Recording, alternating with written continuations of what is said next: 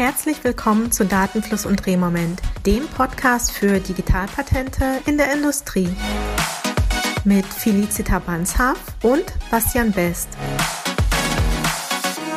Hallo und herzlich willkommen zu unserer mittlerweile fünften Folge von Datenfluss und Drehmoment.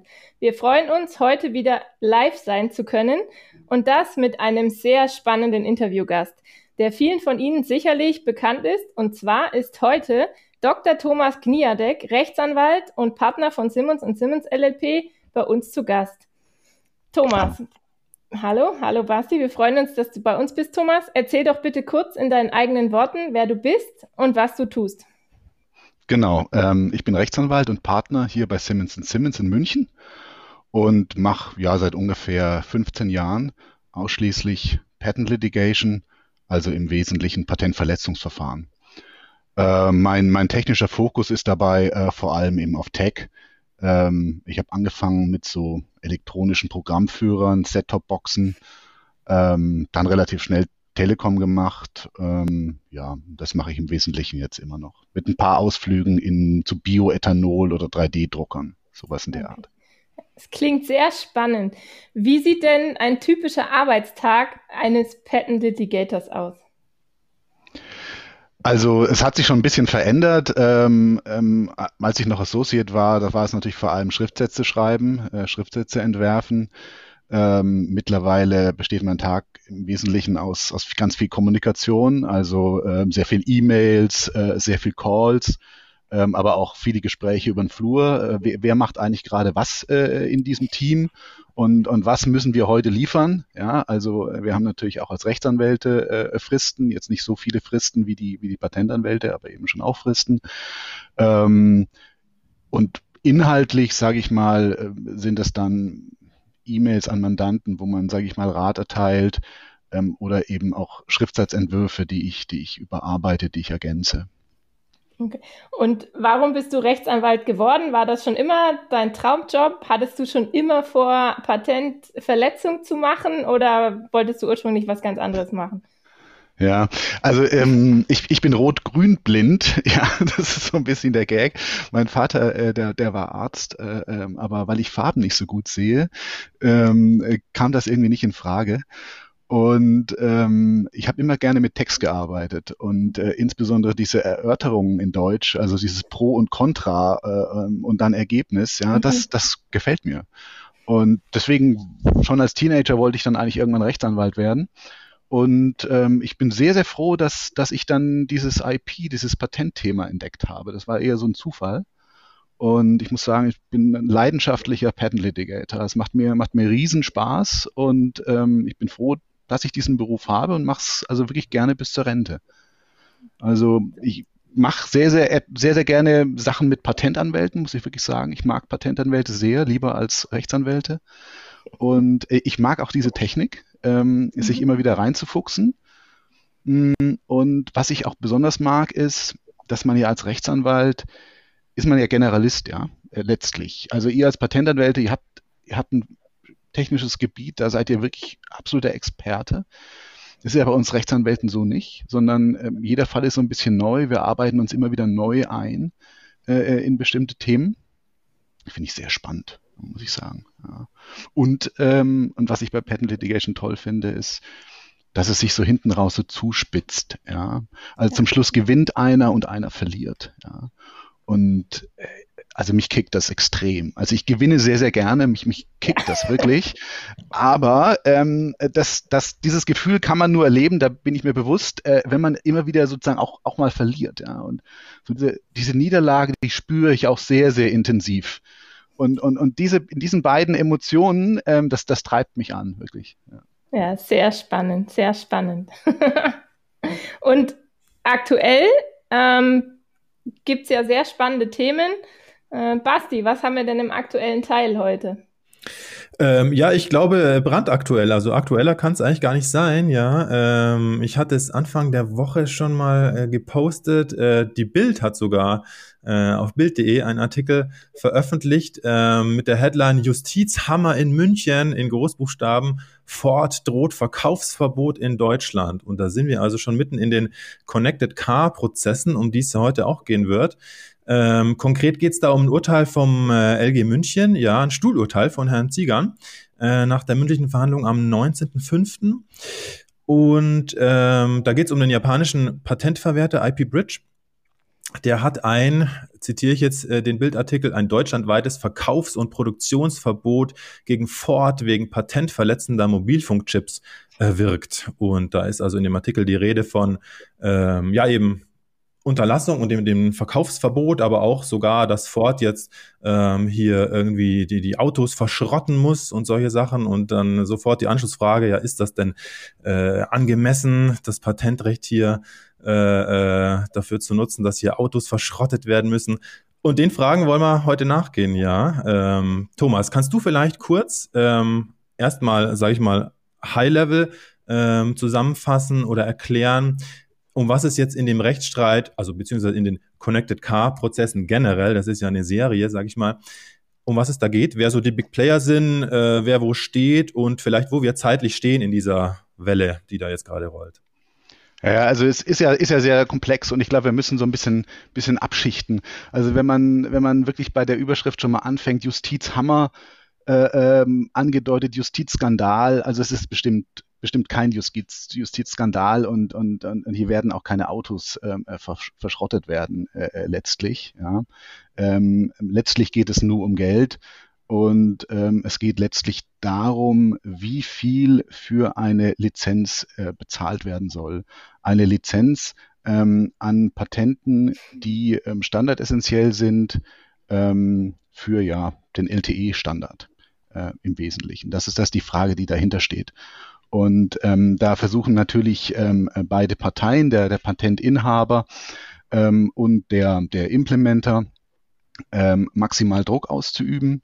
Ähm, der eine äh, versucht sozusagen den Preis nach oben zu treiben und der andere versucht sozusagen den Preis äh, möglichst, möglichst niedrig zu halten.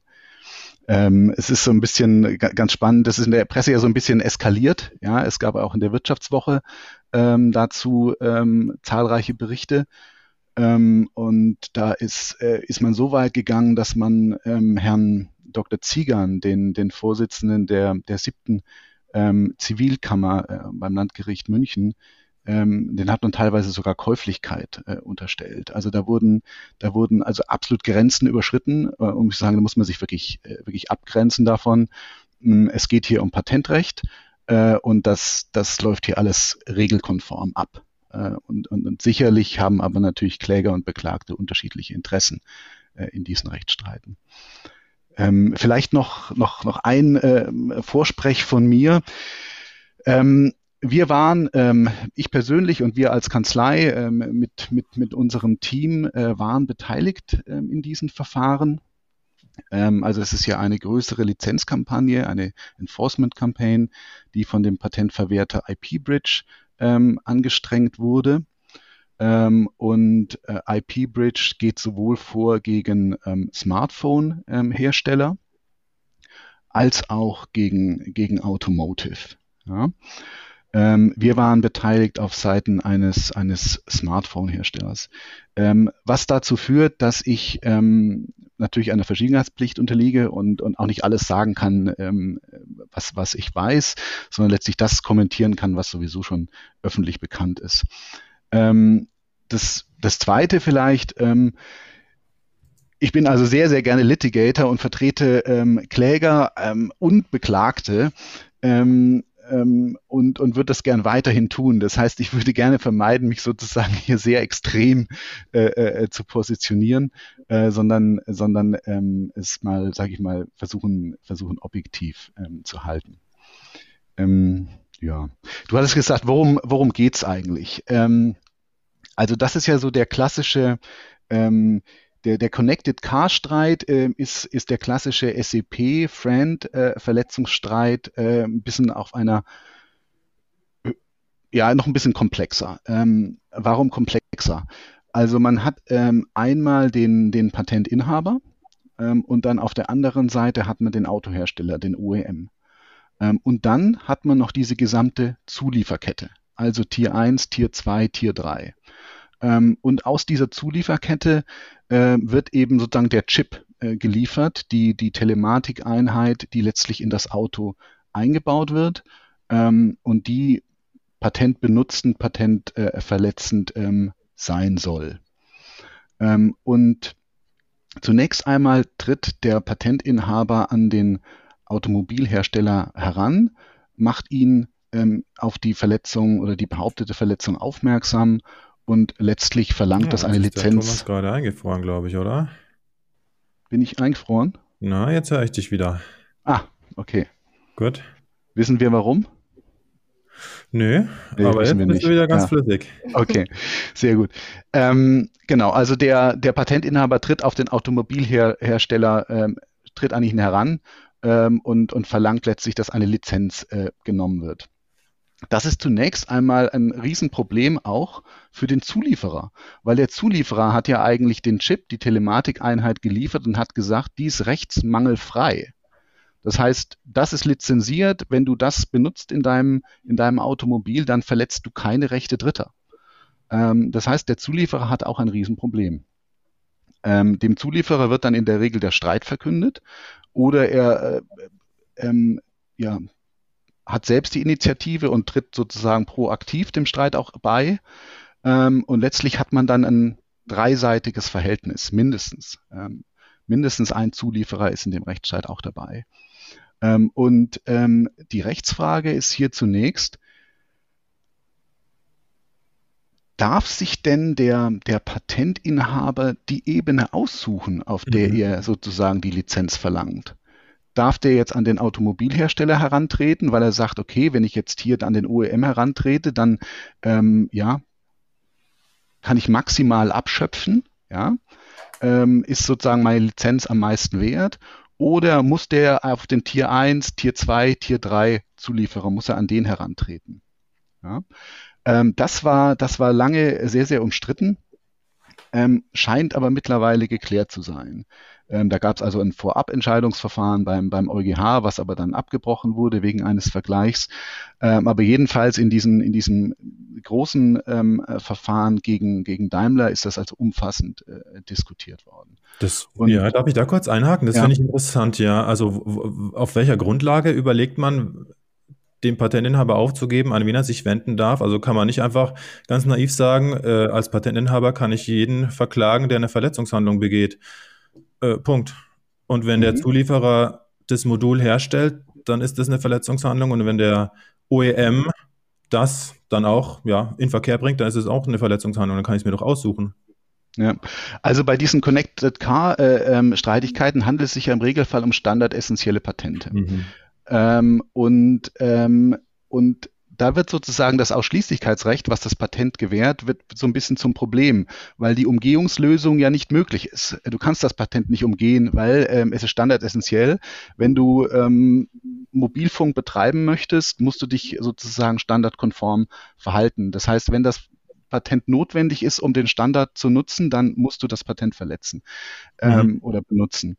Ähm, und das ist dann ein kartellrechtliches Problem, weil dann hat der Patentinhaber eine marktbeherrschende Stellung. Und er muss sich dann kartellrechtskonform ähm, verhalten und darf diese marktbeherrschende Stellung nicht missbrauchen. Und möglicherweise ist es ein Missbrauch der marktbeherrschenden Stellung, wenn er jetzt sozusagen behaupteterweise willkürlich irgendjemanden rauspickt. Vielleicht muss er sozusagen bestimmte Regeln einhalten, ähm, wie er dieses, dieses standardessentielle Patent geltend macht. Ja, und das kann eben die Frage sein, auf welcher Stufe er, er zugreift. Ja. Ähm, das ist aber, wie gesagt, mittlerweile äh, ähm, geklärt. Ähm, es scheint so zu sein, ähm, dass der Patentinhaber an den Automobilhersteller herantreten darf und von diesem eine Lizenz verlangen darf vorausgesetzt, dass er nicht dieses Double Dipping betreibt und sozusagen auf jeder Stufe versucht zuzugreifen, ähm, sondern ja, wenn er sozusagen auf der Automobilherstellerebene zugreifen möchte und dort sozusagen einen Maximalbetrag äh, verlangt, dann muss dein Lizenzangebot zumindest so ausgestaltet sein, dass er diese sogenannte ähm, herstellen lassen oder diese Have-Made-Klausel einfügt. Sozusagen, er macht ein Angebot, okay, du nimmst eine Lizenz und dann darfst du herstellen, du darfst aber auch herstellen lassen, darfst dich beliefern lassen. Ähm, sozusagen die, die Lizenzwirkung strahlt dann in die, in die Zulieferkette. Ähm, ähm, und insofern wird nur einmal abkassiert, in Anführungszeichen. Verstehe. Das Thema ist sozusagen geklärt. Ja. Das hat aber hier bei, in, in, diesem Streit eben auch eine Rolle gespielt, was man daran sehen kann, dass Continental hier in diesem Streit ähm, auch sich beteiligt hat ähm, auf der Seite von, äh, von Ford. Ähm, was spielt äh, äh noch eine Rolle? Dann ist, sind natürlich diese Connected Car Streitigkeiten sind in Anführungszeichen klassische ähm, SAP Friend äh, Streitigkeiten. Ähm, also äh, Streitigkeiten, wo der, mh, hm, wo das Patentrecht, der, der daraus möglicherweise folgende Unterlassungsanspruch eingeschränkt wird ähm, durch Kartellrecht, äh, beziehungsweise durch einen Anspruch auf eine Zwangslizenz. Also der, der Patentinhaber sozusagen kann Unterlassung verlangen, hat diesen Unterlassungsanspruch, während der Implementer sozusagen einen Anspruch hat, gebe mir eine Lizenz an diesem Patent zu Friend-Bedingungen, fairen, angemessenen, nicht diskriminierenden Bedingungen. Und dieser Anspruch auf die Zwangslizenz kann dem Unterlassungsanspruch als Einwand entgegengehalten werden. Insofern redet man dann sehr viel äh, über die Frage, wie wird denn ein Lizenzangebot gemacht? Und ist das, wie man dieses Angebot macht und wie man auf dieses Angebot reagiert, ist das sozusagen alles kartellrechtskonform? Mhm. Ähm, und da wird also leidenschaftlich äh, gestritten. Und was, äh, was da im Moment äh, besonders im Fokus steht, ähm, ist die Frage dieses unwilling licensees oder dieses willing licensees. Ja? Ähm, die ganze Sache fing ja mal an, man muss da immer so ein bisschen historisch gucken, äh, ähm, um zu verstehen, wo man heute steht. Ähm, das fing mal an mit der Orange Book äh, äh. Und ähm, nach, nach dieser Orange Book äh, äh, war es so, dass der Implementer alles tun musste. Also der musste sozusagen dieses erste Lizenzangebot machen. Und dann hat sich der ähm, EuGH eingeschaltet und, und dann kam es zu der Huawei CTE Entscheidung und äh, die hat das sozusagen umgekehrt. Und dann hat man gesagt, so, also die, diese kartellrechtlichen Pflichten, die sind zunächst einmal bei dem Patentinhaber. Der Patentinhaber muss auf die Verletzung hinweisen, ähm, dann muss der, der Implementer darauf ähm, ohne Verzögerungstaktik reagieren und sagen, okay, ich ja, okay, ich möchte mich, äh, ich möchte äh, dein Patent nicht verletzen, sondern äh, wenn es standardessentiell ist, ähm, dann ähm, möchte ich eine Lizenz nehmen ähm, und ähm, eine Friend-Lizenz. Sozusagen, whatever friend means, äh, mhm. was auch immer zum Schluss ein Gericht sagt, was eine angemessene Friend-Lizenz ist, ich möchte so eine Lizenz haben. Und dann ist es wieder sozusagen dieser Friend Dance, dann ist es wieder an dem, an dem Kläger zu sagen, okay, jetzt mache ich dir ein Lizenzangebot und äh, wenn, der, wenn der Implementer nicht einverstanden ist, muss er ein Gegenangebot machen und dann letztlich auch äh, Rechnung legen und, und Sicherheit leisten für diese Lizenzgebühren, ähm, ähm, muss er zunächst mal hinterlegen während der eigentliche ähm, Verletzungsstreit äh, dann, dann abläuft, indem man sich dann unterhält, na, ist dieses Patent überhaupt standardessentiell und ist es denn überhaupt rechtsbeständig? Ja? Und ähm, was, was, was jetzt so ein bisschen passiert ist, was der, der, der Vorwurf ist von, von Implementer-Seite ist, naja, Huawei ZTE hat doch eigentlich gesagt, dass diese Pflichten vor allem bei dem Patentinhaber sind. Und aktuell hier in Deutschland ist es doch so, ähm, auch nach, nach Syswell and Hire ähm, 1 und 2, dass wir uns nur noch darüber unterhalten, ist der Implementer eigentlich willing oder unwilling? Ähm, hat der ohne Verzögerung auf dieses Lizenzbegehren reagiert?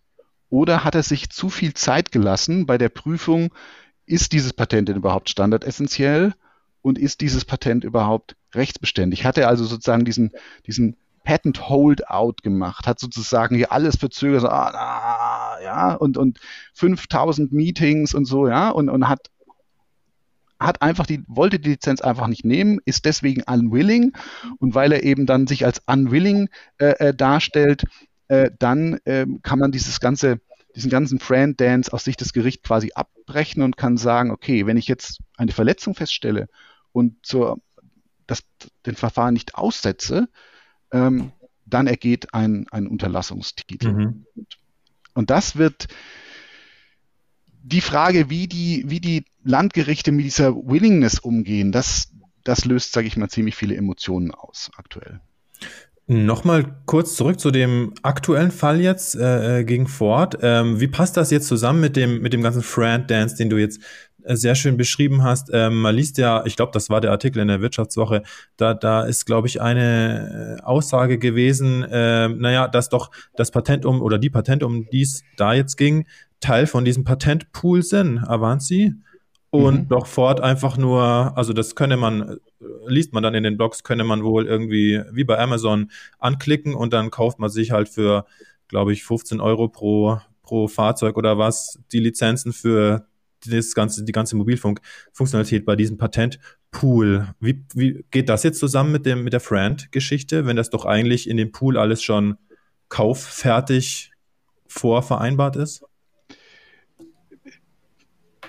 Das, das spielt natürlich äh, ähm, hier rein, ja, weil die Frage, was, was ist denn eine angemessene Lizenzhöhe, äh, die bestimmt sich natürlich auch nach dem, ja, nach den, nach der Industrieüblichkeit. Äh, was, was wird denn als angemessene Lizenz in der Industrie mhm. angesehen?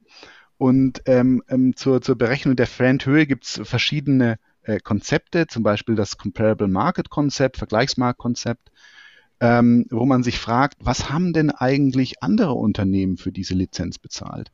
Und da weist du völlig zu Recht darauf hin, naja, also offensichtlich hat sich da jetzt eine gewisse Übung schon entwickelt. Ja? Also, also Daimler hat ja diesen, diese Frage ähm, mit Avanci, also Avanci Pool äh, Member sind ja, sind ja Nokia, äh, Sharp, Conversant zum Beispiel, mit denen sich Daimler sehr intensiv auseinandergesetzt hat, bis dann Daimler eine, eine Avanci Lizenz genommen hat von diesem Pool. In diesem Pool sind ja offensichtlich 48 äh, ähm, Patentinhaber beteiligt. Und äh, mhm. also nicht nur Daimler, sondern ähm, viele andere Automobilhersteller ähm, haben mittlerweile Lizenzen von Avanci genommen.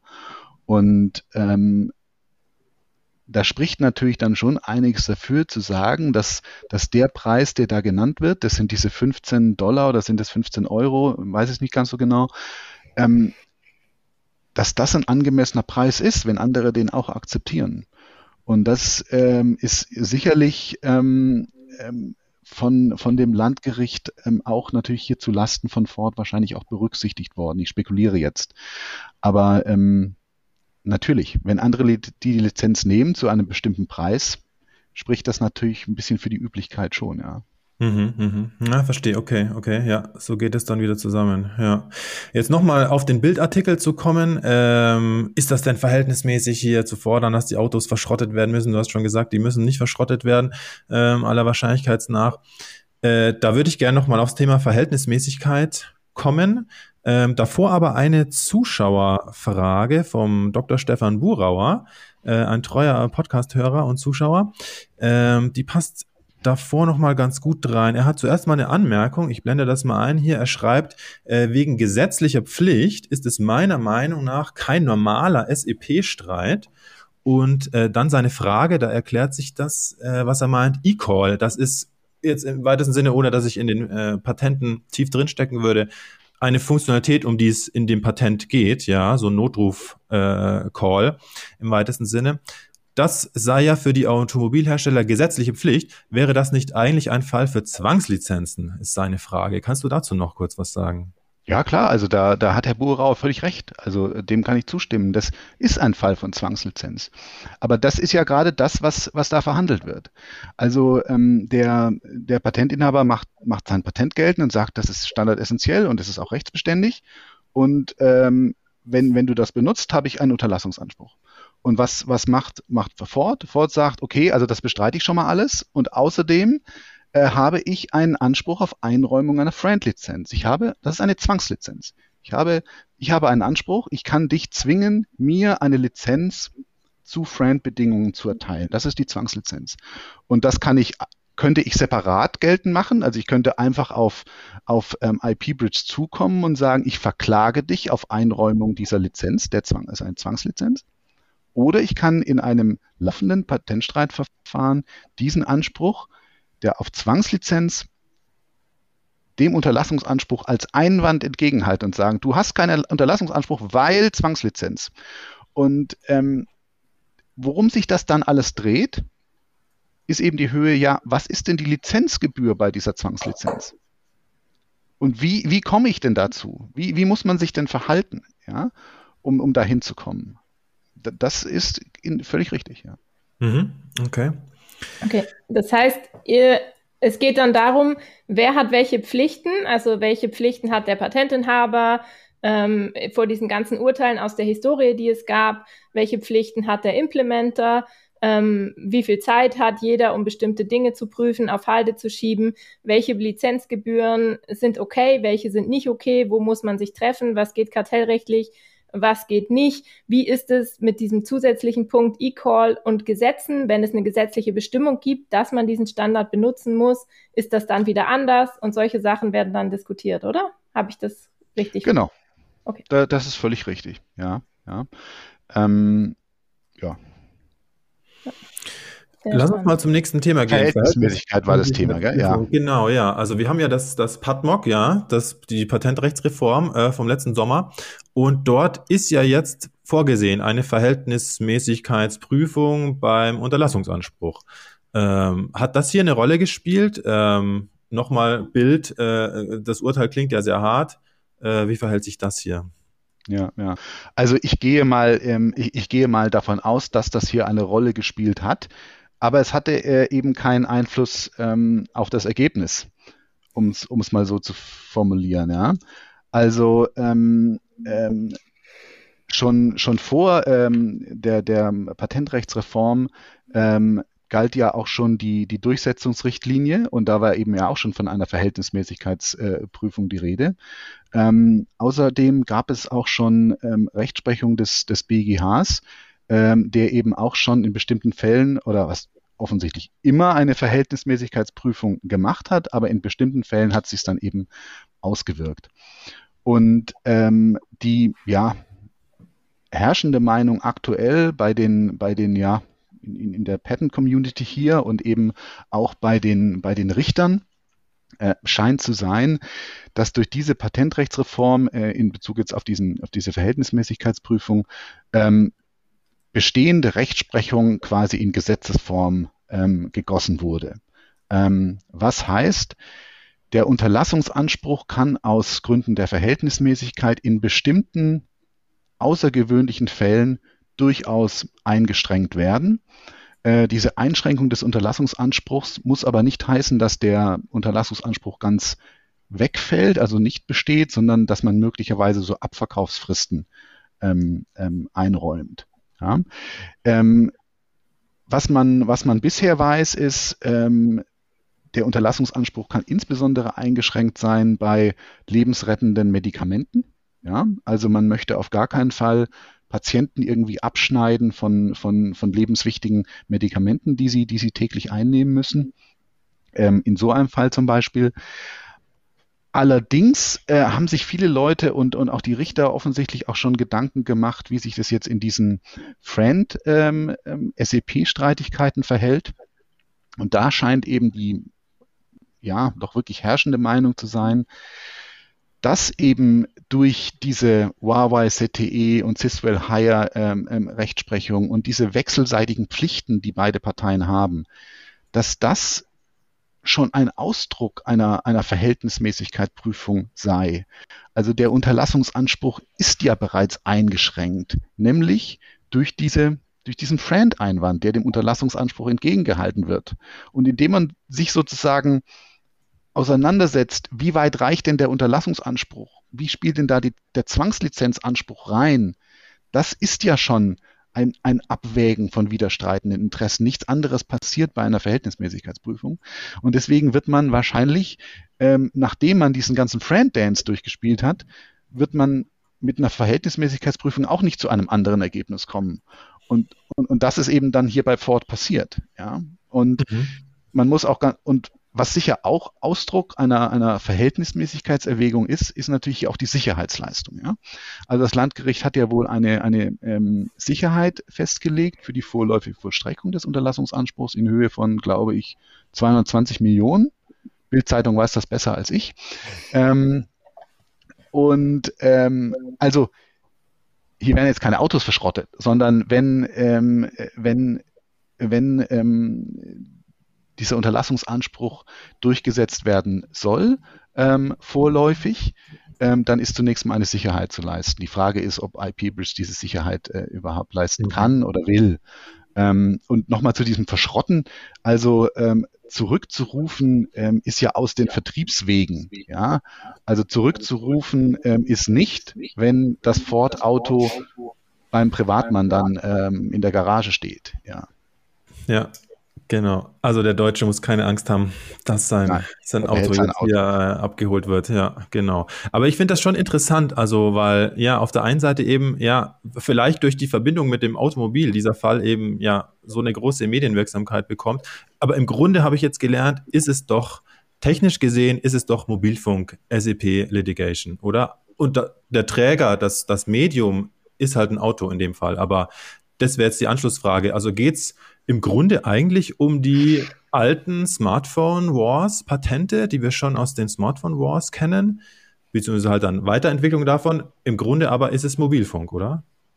Also bei diesen Connected Car Wars, die wir im Moment haben, das sind die klassischen Smartphone Wars. Mhm. Ja, das sind die klassischen äh, ähm, LTE, bald 5G ähm, äh, Streitigkeiten. Ja, ob es jetzt ein Smartphone ist oder ein Auto, ist e-, völlig egal. Das stimmt.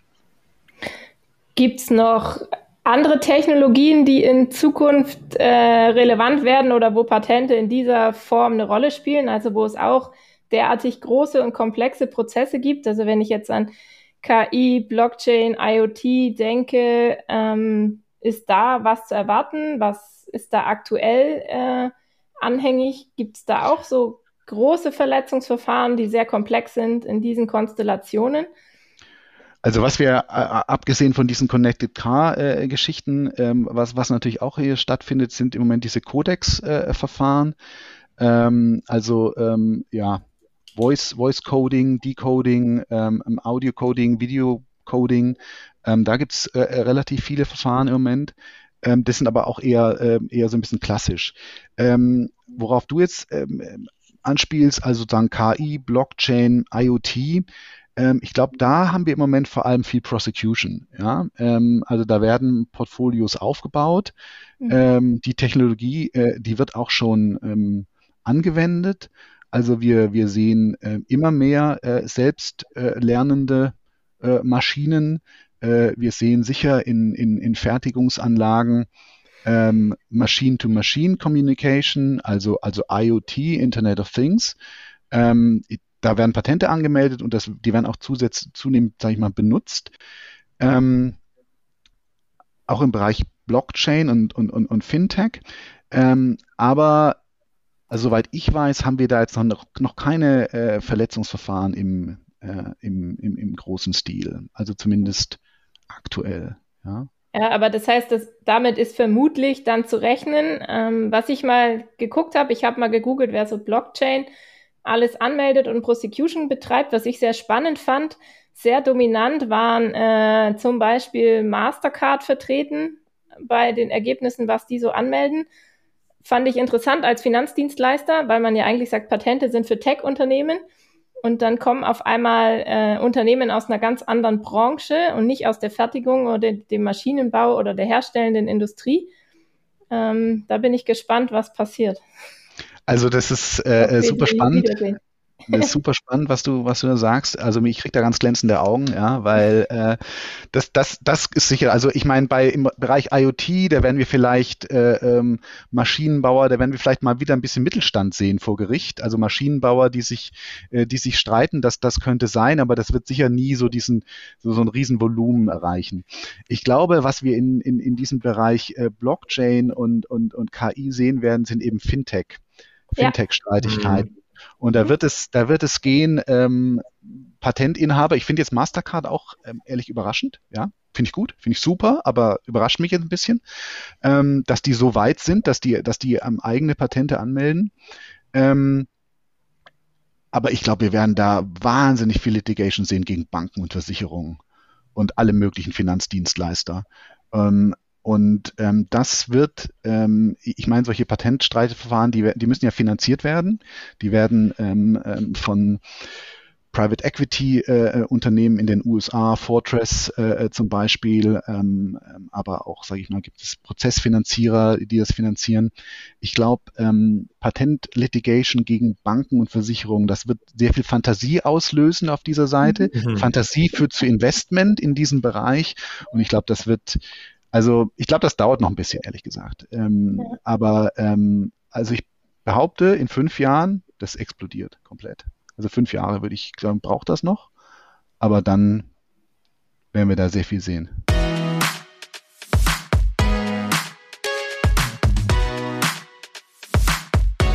Sie hören Datenfluss und Drehmoment, den Podcast für Digitalpatente in der Industrie. Ihre Hosts sind Felicita Banshaf, Patentanwältin und Maschinenbauerin aus Stuttgart und Bastian Best, Patentanwalt und Informatiker aus München.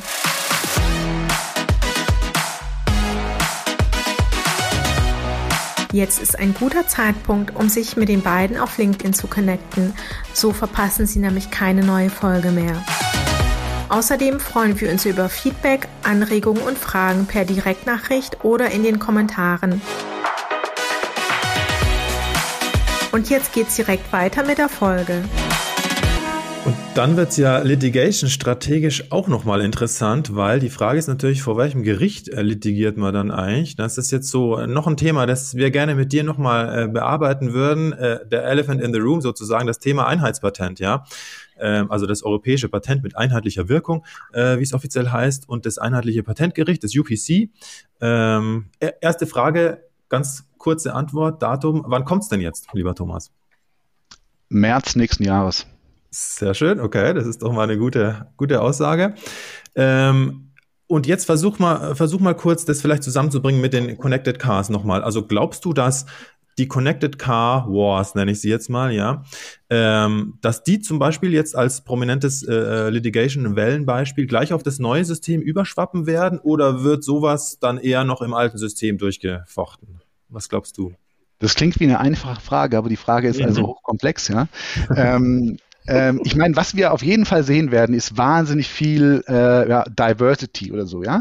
Es gibt ja, es gibt ja künftig unheimlich viele Optionen ähm, auf, auf Patentinhaberseite, ja. Also du kannst sozusagen Filing National, ja, du machst deine, deine DE-Patente äh, vielleicht wieder, ja. Du kannst sagen, okay, ich äh, äh, mache mein, mein europäisches Patent, das ich kenne, das, das Bündelpatent und validiere das nach wie vor da, wo ich möchte. Hindert mich ja keiner dran, ja. Äh, oder ich, äh, ähm, ähm, ich ticke die Box äh, äh Unitary Patent, äh, äh, nehme ich, ja. Oder ich mache beides. Ich ticke die Box Unitary Patent und daneben validiere ich noch, wo es kein Unitary Patent gibt, in UK zum Beispiel, ja. Ähm, was wir auch gesehen haben jetzt, ist ähm, Doppelpatentierungsverbot. Puff, weg im Verhältnis von, von, ähm, von Unitary Patent und, und, und DE-Patent. Mhm. Ja. Äh, ich kann ähm, rausopten aus dem System, opt-out und wieder opt-in äh, machen. Ich kann äh, meine, meine Stammanmeldung haben und eine Divisional. Die, die Stammanmeldung opte ich out, die Divisional lasse ich im System drin. Ja? Also ich kann unheimlich spielen. Also für Patentanwälte ist das natürlich jetzt ja. gerade auch unheimlich spannend. Ja? Und ähm, schwer zu beraten. schwer, schwer zu beraten. Ähm, auf der anderen Seite man kann jetzt auch relativ schlecht falsch beraten, sage ich mal, ja, weil es, ähm, es hat sich noch nichts herausgebildet, was auf jeden Fall richtig ist. Ähm, man, man, man wird, sage ich mal, mit dem System ein bisschen spielen müssen, man wird vielleicht auch mal was ausprobieren müssen.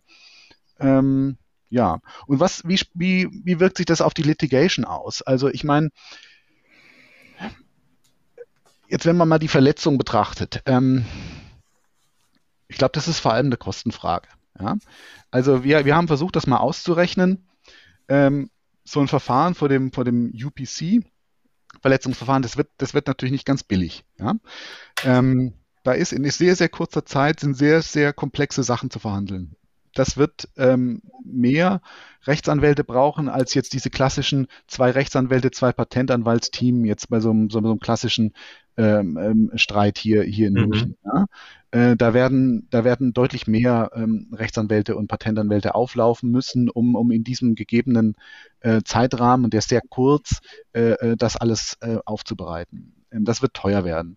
Äh, wir haben versucht, das ähm, alles mal zu berechnen, diese die Gerichtsgebühren, die zu zahlen sind, die mögliche ähm, Kostenerstattung, die, die zu leisten ist, die, die Anwaltsgebühren, die, die auf Stundenbasis zu bezahlen sind, sozusagen dieses gesamte Cost-Risk. Und, und wir glauben, dass sich das äh, UPC rechnet ab drei ab drei Ländern, die man sozusagen üblicherweise bespielen würde. Ja? Mhm ähm, dann, dann rechnet sich auf jeden Fall das, das UPC. Und das UPC rechnet sich natürlich allein auch deswegen, weil ich natürlich mit diesem einen Verfahren einen Unterlassungsanspruch kriege, der jetzt mal bei dem, bei dem validierten Bündelpatent dann die Länder betrifft, wo es überall validiert ist, aber ich muss jetzt nicht X Verfahren anstrengen, sondern ich kriege meinen Unterlassungstitel überall da, wo ich validiert habe. Und äh, in Bezug, wenn ich dann ein, ein ein echtes Unitary Patent, äh, ähm, wenn ich das geltend mache, dann kriege ich meinen Unterlassungsanspruch überall da, wo zum Zeitpunkt der Erteilung das, U, das ja, das UPC-Agreement gerade ratifiziert war. Also es werden es am Anfang dann 17 Länder sein und dann zum Schluss wahrscheinlich bis zu 24 mhm. ähm, teilnehmende Mitgliedstaaten. Ähm, also ich kriege wahnsinnig viel Value for Money. Ich glaube, das ist schon richtig. Auf der anderen Seite ist es so, ähm, IP Bridge zum Beispiel hat ja sein Ziel jetzt erreicht, hier in Deutschland. Äh, die kriegen, werden wahrscheinlich eine weltweite Lizenz durchsetzen können. Mhm. Hat sich also gelohnt. Also warum sollten die jetzt was anderes machen? Können wir auch sagen, ja? Ähm,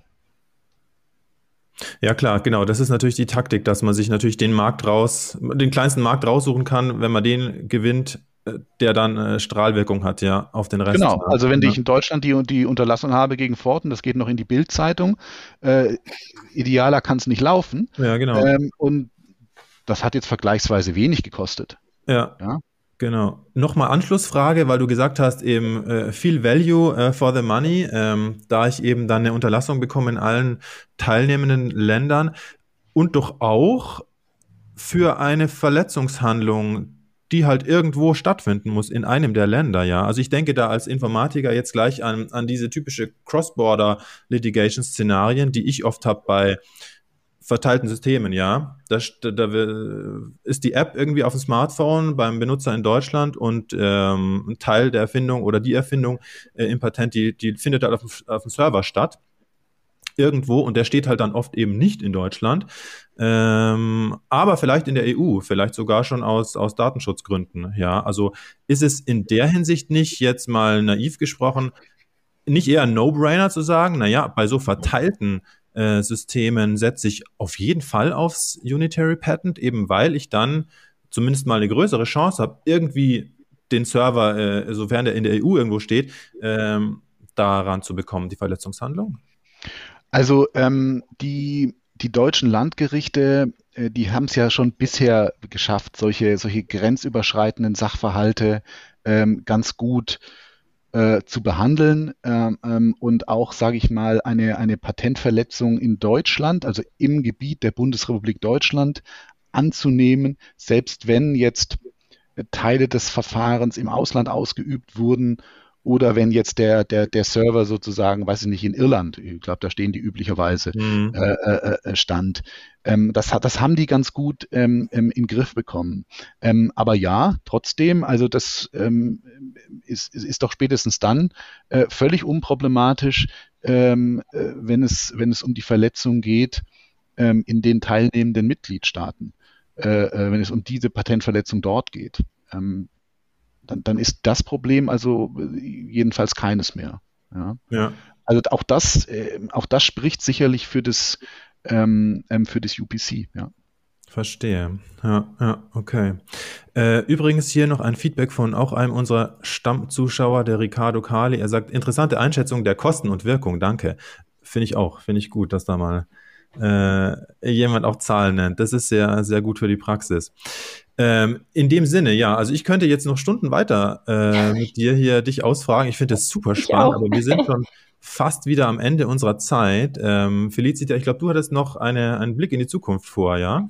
Ja, genau. Ähm, zu den Schlüsseltechnologien der Zukunft, aber das wurde ja schon angesprochen, dass gerade im Bereich künstliche Intelligenz, Blockchain, Internet of Things die Prosecution sehr stark zugenommen hat und dass das vermutlich dann auch ähm, die Themen in ein paar Jahren sein werden, wenn die Portfolios dann erteilt worden sind und es größere erteilte Portfolios mit vielen erteilten Patenten gibt. Und du hattest ja vorhin auch schon gesagt, vermutlich in circa fünf Jahren wird es spannend werden, wie sich das entwickelt. Ähm, Gibt es noch weitere äh, Ausblicke in die Zukunft, was du meinst, was da noch kommt, Thomas? Also ähm, also Zukunft im Sinne von, dass man sich zukünftig vor Gericht sieht, aber das ist ja sozusagen alles jetzt schon, schon Realität, ja. Also um jetzt ein bisschen Business Development zu machen, also ich meine, diese Patente, die man zukünftig durchsetzen möchte, die muss man natürlich jetzt anmelden, ja. Insofern sollte man sich schnell an euch beide wenden, um diese, um diese Fintech-Patente zur, zur Anmeldung zu bringen, ja. Ähm, ähm, das andere ist, was also wirklich hier im, im Hier und Jetzt äh, äh natürlich äh, auch, auch stattfindet, ist die Frage äh, ähm, UPC. Ja, ich, äh, ich hatte ja oder wir hatten besprochen, dass das geht sozusagen live äh, äh, im März äh, nächsten Jahres. Ähm, allerdings diese sogenannte Sunrise Period, die beginnt schon im, im Sommer. Und, ähm, und diese Sunrise Period ist ähm, relevant, um die klassischen Bündelpatente und auch entsprechende Patentanmeldungen aus dem System zu nehmen, also, also sozusagen Opt-out zu machen. Und äh, warum, warum würde man Opt-out machen? Ja, man will diese, diese sogenannte Central Attack äh, äh, in Paris, die möchte man vermeiden. Ja, dass man da eine Nichtigkeitsklage einreicht und dann ist das Patent auch weg äh, für das Territorium eben all dieser teilnehmenden Mitgliedstaaten. Und ähm, diese Fragen, die muss man sich alle heute stellen und möglicherweise muss man das Patent, Patentportfolio, das man hat, dass man durchgehen und sich wirklich fragen, will ich dieses Patent im System lassen oder will ich das rausnehmen? Das sind Fragen, die sich ganz, die sich jetzt ganz konkret stellen. Das heißt, mein Blick in die Zukunft, der ist jetzt aktuell so ein bisschen auf Sommer diesen Jahres äh, äh gerichtet. Ähm, ich glaube, da haben wir alle ganz gut zu tun im Moment. Ja. ja das glaube ich auch. Dann zu welchem Thema wünschst du dir eine Podcast-Folge, wenn du einen Wunsch frei hättest? Und wen sollen wir dazu einladen? Okay. Ähm, ähm, also Softwarepatente, da kann man natürlich, da kann man natürlich noch auch viel sagen, ja. Vielleicht ähm, weniger, ähm, äh, noch mal weniger über Friend, noch mal mehr über die, ähm, ja, noch mal mehr Technik, ja. Das, das äh, finde ich ganz, finde ich ganz spannend. Ja? Einladen. Ähm, gibt sicher sehr kenntnisreiche, sympathische Leute. Dann fragen wir nochmal nach. Und wo können die Zuhörer äh, mehr über dich erfahren? Insbesondere, wie können sie am besten Kontakt mit dir aufnehmen? Wo findet man dich? Vermutlich auf eurer Webseite, oder? Oder bei LinkedIn. Also ähm, wir sind jetzt hier gerade LinkedIn Live. Ähm, ähm, sicher bei LinkedIn und per E-Mail äh, thomas.gniadek at simmonsandsimmons.com. Vielen Dank, hat sehr viel Spaß gemacht und ich finde es total spannend und würde eigentlich gerne noch weiterreden mit euch. Danke euch, war, war echt cool. Danke. Super, danke, dass du da warst, Thomas. Das hat echt Spaß gemacht. In diesem Sinne, herzlichen Dank an alle äh, fürs Dabeisein und äh, bis zum nächsten Mal. Vielen Dank fürs Dabeisein. Wenn Ihnen diese Folge weitergeholfen hat, empfehlen Sie den Podcast doch bitte einer Kollegin oder einem Kollegen. Und für mehr Themen wie diese connecten Sie sich gerne auf LinkedIn mit Felicita Banshaf und Bastian Best. Das war Datenfluss und Drehmoment, der Podcast für Digitalpatente in der Industrie. Bis zum nächsten Mal.